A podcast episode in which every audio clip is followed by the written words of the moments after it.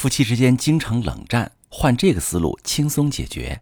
你好，这里是中国女性情感指南，我是许川，用心理学带你找到幸福的方向。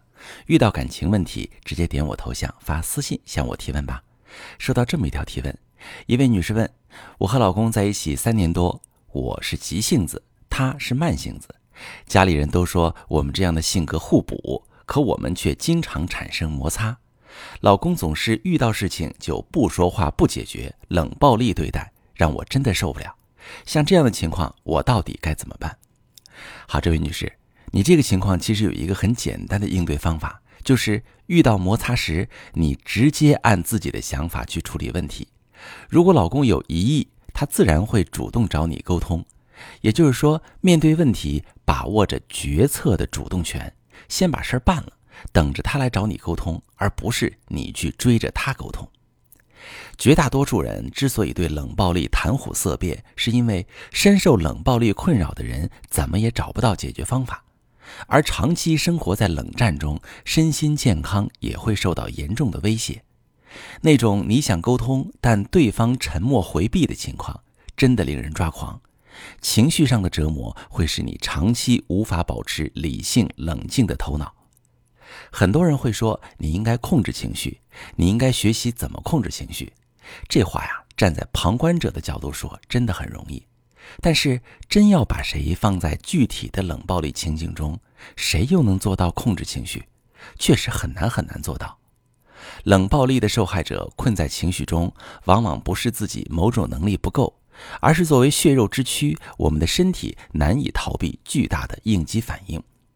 所以。更有效也是更省力的做法是，根据自己的具体情况寻找绕开冷战场景的途径。我拿这位女士你的情况来说，那你是急性子，老公是慢性子，家里人说啊你们俩性格互补，他们说错了吗？其实没错，急性子和慢性子的人的确可以互补，但想要实现互补，建立怎样的互动模式是非常关键的。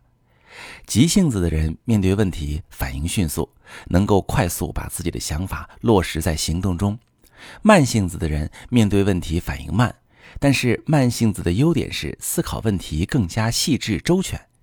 有些细节急性子的人想不到，但慢性子的人能想到。急性子的人和慢性子的人想要实现互补，有两种比较棒的互动模式：一是先按照急性子的人的想法去行动。慢性子的人负责查漏补缺，家庭生活中的大事小情，绝大多数即便是做错了，也有挽回余地，不见得一个决策需要反复打磨才能执行，先执行，再根据发展慢慢调整，完全可以。另一个模式是急性子的人提出建议，给慢性子的人留出一定的思考时间，等慢性子考虑清楚了，再找急性子沟通。这两种互动模式都能实现互补，也能最大程度的避免摩擦，避免陷入一个追着沟通，一个使劲逃避的冷暴力情景。那你跟你老公目前的互动模式，其实不仅对你而言是一种折磨，对他来说也是一种折磨。我接待过很多类似你老公这样的来访者，他们说我是慢性子，但是对方总是急躁强势，我觉得自己长期以来承受巨大的沟通压力。除了躲着，我不知道还能怎么办。其实我也不想躲着，我也不想让我们的感情变差。所以你看，并不是所有冷暴力的施加者都怀着恶意的动机。我们需要具体问题具体分析。遇到慢性子不擅长沟通的伴侣，我们就想办法优化沟通模式。回到前面，我告诉你那条策略。就是遇到摩擦时，一旦你发现老公不说话不解决，你就按照你的想法去处理这件事儿，把主动权收回来，不靠老公做决定。你可以认真的告诉他，欢迎他随时提出更好的建议。这样，如果你老公真的对你的决定有不同的意见，他就会主动找你沟通。这种互动模式无论如何对你来说都是有利的。他不找你沟通，你反正也实现了自己的想法。他找你沟通，正好你再也不用追着他沟通，还吃闭门羹了。这样就完全避免了冷战场景，你呢也不会再被严重的负面情绪折磨。以上希望能给到你全新的婚姻经营思路。如果正在收听节目的你也经常遭遇沟通不畅或者冷暴力的问题，可以把你的情况发私信，详细跟我说说，我来根据你的具体情况帮你找到适合你的处理方法。